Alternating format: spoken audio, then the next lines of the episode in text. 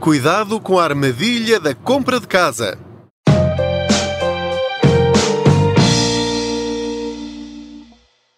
Olá, eu sou o Pedro Anderson, jornalista especializado em finanças pessoais e eu digo sempre isto no princípio de todos os episódios.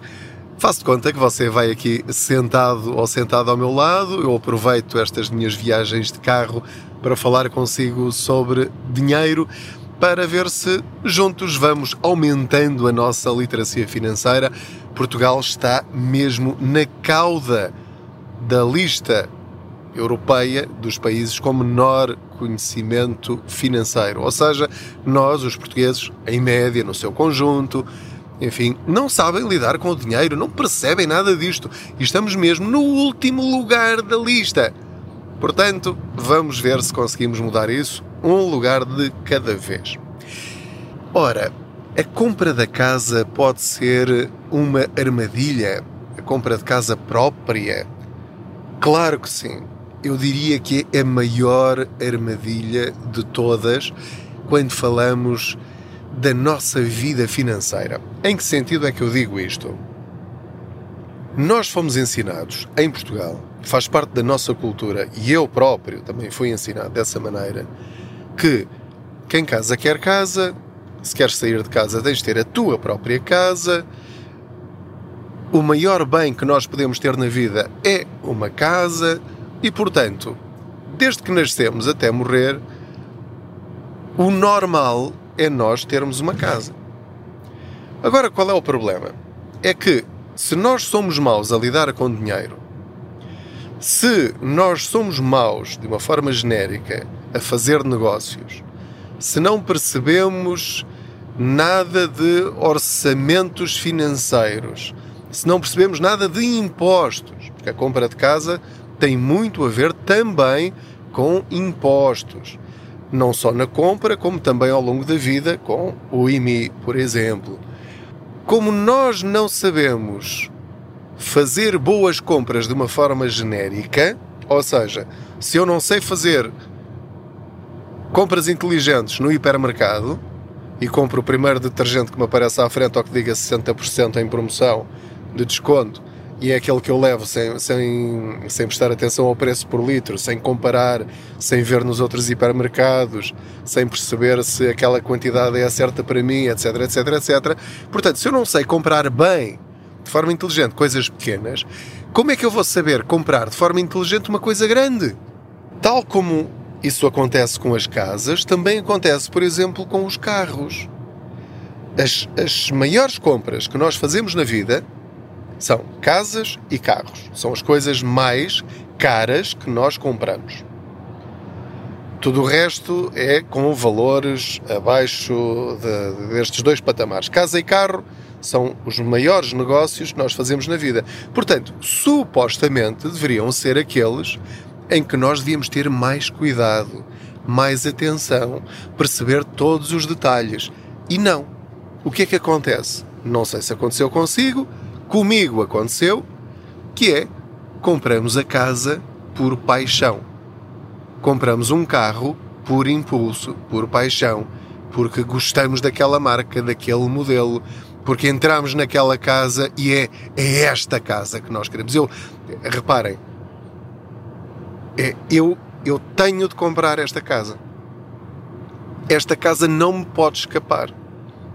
Portanto, nós fazemos as maiores compras da nossa vida por emoção, por impulso, sem qualquer racionalidade e sem termos conhecimentos suficientes em sentido financeiro e de literacia financeira para negociarmos a melhor forma de crédito para adquirir estes bens que são caríssimos. Estamos a falar sempre de centenas ou de dezenas de milhares de euros.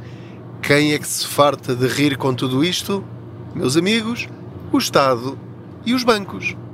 Porque imagina que tem uma mercearia ou um outro estabelecimento qualquer. Esqueçam a mercearia porque não tem nada contra as mercearias nem, nem a favor nem contra, portanto esqueçam.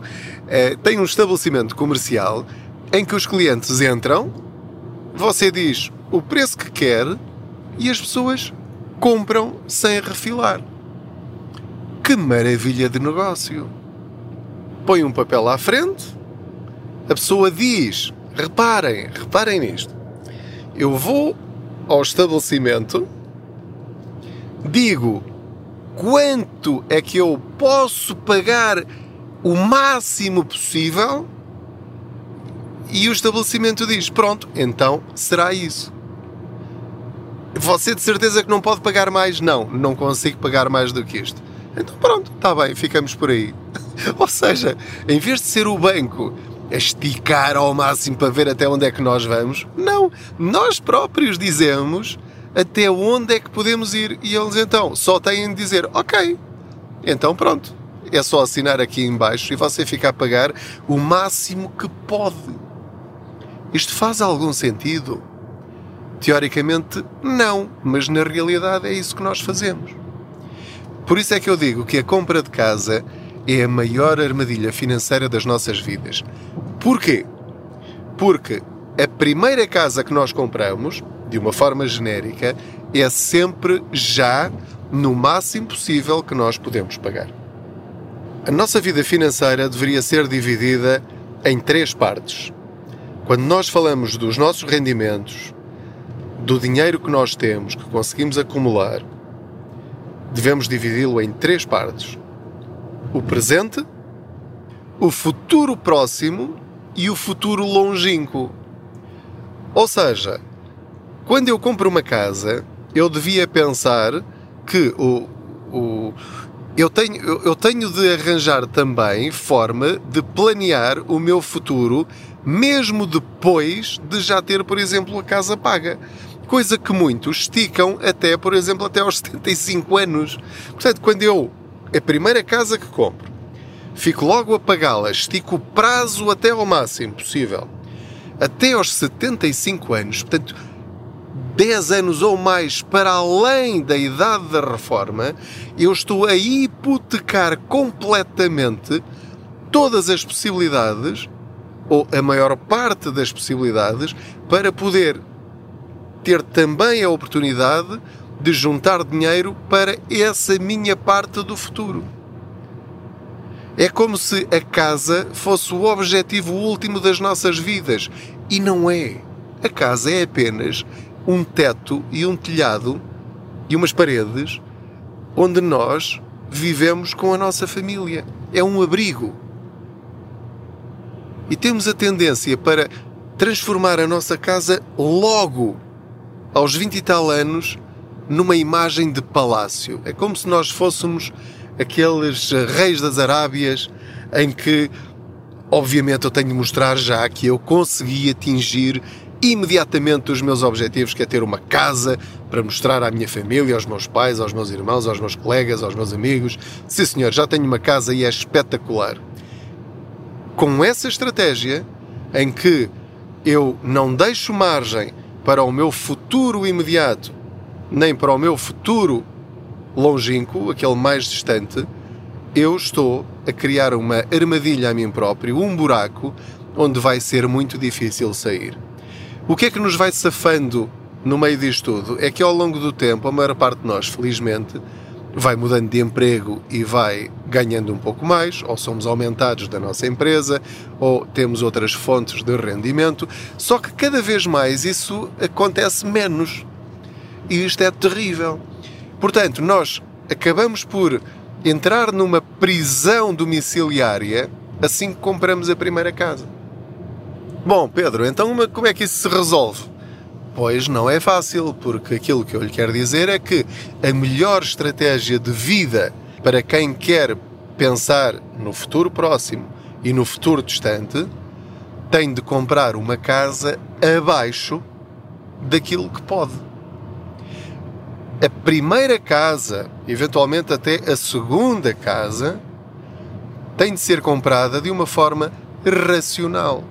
Os casais mais novos deveriam pensar em comprar algo que lhes permita juntar dinheiro, poupar dinheiro e investir dinheiro para comprarem um pouco mais lá para a frente, com melhores condições e escolhendo muito bem ao longo do percurso. Porque eu duvido muito que um casal com 20 e poucos anos, uma pessoa com 20 e poucos anos, e eu estou a falar de mim próprio, eu aos 20 e tal anos achava que era o maior do mundo. Não é que sabia tudo sobre a vida e que já não tinha de perguntar nada a ninguém.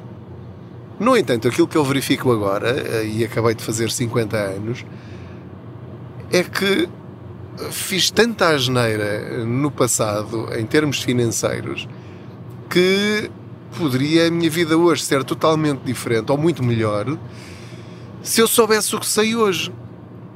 E portanto, aquilo que eu vos estou a dizer, sobretudo para aqueles que são mais novos, que ainda têm essa possibilidade de escolha, que são aquilo que eu chamo os milionários do tempo, aproveitem para pensar mais nas coisas antes de as fazer. Será que arrendar uma casa, e depois tem de ver os valores, pode ser uma boa alternativa durante 3, 4, 5 anos? Enquanto pensam bem em quando e onde e com que valores vão adquirir a vossa primeira casa? E mesmo essa casa devem levar em conta que devem prever sempre se esse dinheiro, se, se houver alterações nas vossas circunstâncias, seja o aumento do Euribor, se tiverem uma taxa variável, seja o, alguém ficar doente ou desempregado, conseguem manter essa casa com algum sacrifício? Ou com os valores que têm atualmente, isso já seria extremamente difícil. Ninguém gosta de pensar nestas coisas. Então, mas eu estou, eu estou aqui a, a estragar-vos a vida, a dar-vos más notícias e estou, estou a, a dizer-vos para não comprarem. Não, estou só simplesmente a partilhar convosco algumas reflexões e depois vocês farão o que muito bem entenderem. Aquilo que eu vos quero dizer é que a compra de uma casa pode ser uma armadilha se pensarem logo nesse primeiro imóvel como imóvel para o resto da vossa vida. Esqueçam isso. Se pensarem assim, estão a pensar mal, porque estão a hipotecar claramente o vosso futuro. Devem deixar uma margem para viver bem o presente e para juntarem para viver melhor no futuro, daqui a 30, 40 anos, podem incluir também neste raciocínio a compra de um carro, alguém gastar 40, 50, 60, 70 mil euros num carro que é, enfim, quase o valor de meia casa. Um, ou, antes era de uma casa, agora pronto, já não. Mas investir em algo que vai desvalorizar tão rapidamente que quase nem vão ter tempo para, para gozar essa, essa felicidade. Bom, é algo que, que eu acho que vale a pena pensar. Não se esqueçam que uma casa não é só prestação, não é só prestação ao banco. É verdade que é importante, mas têm de ter dezenas de milhares de euros logo para dar de entrada, para pagar os impostos, a escritura, a abertura dos dossiês do banco, etc, etc, etc. Portanto, mas isso fica pago e, fica, e, e está feito. Sendo que alguns, para terem também esse dinheiro para a entrada e para esses custos iniciais, fazem um crédito pessoal, que é uma coisa medonha. É uma coisa medonha. Portanto, se alguma vez fizerem isso por necessidade absoluta, despachem esse crédito o mais depressa possível.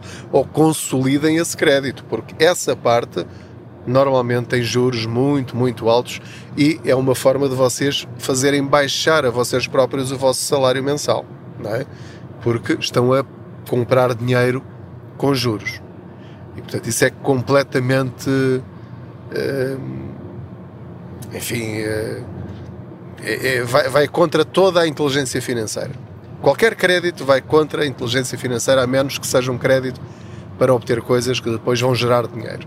Não é o caso das casas e dos carros, a menos que seja por razões profissionais. Depois, para além disso, também tem o seguro de vida. E o seguro de vida também são dezenas de anos a pagar um valor que vai crescendo normalmente sempre ao longo do tempo. Para além disso, os bancos obrigam-vos a contratar produtos para baixar o spread, que é aí que eles vão ganhar o dinheiro que vão que não vão receber no spread, que é, obrigam-nos a contratar eh, produtos, serviços, eh, várias coisas que vão ser igualmente um compromisso. Portanto, não é só um compromisso a compra da casa, são vários compromissos. É com o banco, com a seguradora, com financeiras, com uh, outras entidades, nomeadamente o Estado, porque com o IMI que vão começar a pagar é outra forma também de ficarem com menos dinheiro. Não se esqueçam que vão ter de pagar o condomínio, que também pode ser um valor relevante em muitas circunstâncias. Não se esqueçam que vão ser responsáveis por essa casa e pela manutenção dessa casa e pelas partes comuns do prédio, mudar o telhado, pintar o edifício, etc, etc, etc. Muitas vezes são milhares e milhares de euros. E, portanto, não devem simplesmente pensar que é só a mensalidade do crédito à habitação. Há muito, muito mais envolvido. Para além da ansiedade de não sabermos o futuro. Portanto, se falhar as prestações e não conseguir pagar, perde a casa. É? Portanto, a casa só é sua depois de pagar a última prestação e ter ali o documento assinado a dizer que aquela casa é sua, já não está hipotecada ao banco. Portanto, pense nisto quando estiver a pensar em comprar casa, faça os seus filhos ou netos ouvir este episódio se estiverem a pensar comprar uma casa também, porque pode trazer uma enorme felicidade, pelo menos no princípio, durante muitos anos, mas é igualmente também uma grande responsabilidade. O truque aqui é comprar uma casa quando já temos um valor razoável para dar de entrada, ou seja, pedir o menor valor possível de crédito ao banco, comprar uma casa abaixo das vossas possibilidades, nunca atinjam a linha vermelha, contem sempre com uma subida de 20, 30% no futuro em relação a essa prestação. Portanto, se virem que não conseguem suportar esse aumento, peçam um crédito inferior, mesmo que não comprem essa casa, que tenham de esperar por uma outra oportunidade. E por último, amortizem desde o primeiro dia o vosso crédito à habitação. Pode ser mil euros por ano, mil euros de seis em seis meses, 300 euros por mês, 200 euros por mês, mas amortizem, amortizem, amortizem, amortizem. É a melhor estratégia possível para, uma vez que temos de pedir um crédito para comprar uma casa, então vamos dar cabo desse crédito o mais depressa possível para finalmente sermos completamente livres, independentes em termos financeiros. Muito obrigado pela sua companhia em mais esta viagem. Não se esqueça de subscrever este podcast, de o partilhar com outros. Envie as suas mensagens em áudio ou as suas perguntas em áudio para eu responder em futuros podcasts. Pode enviar essas perguntas através das redes sociais ou então gravando com o seu telemóvel e enviando o fecheiro áudio para o e-mail info.contaspoupanca.gmail.com Ok? Muito obrigado pela sua companhia. Boas poupanças!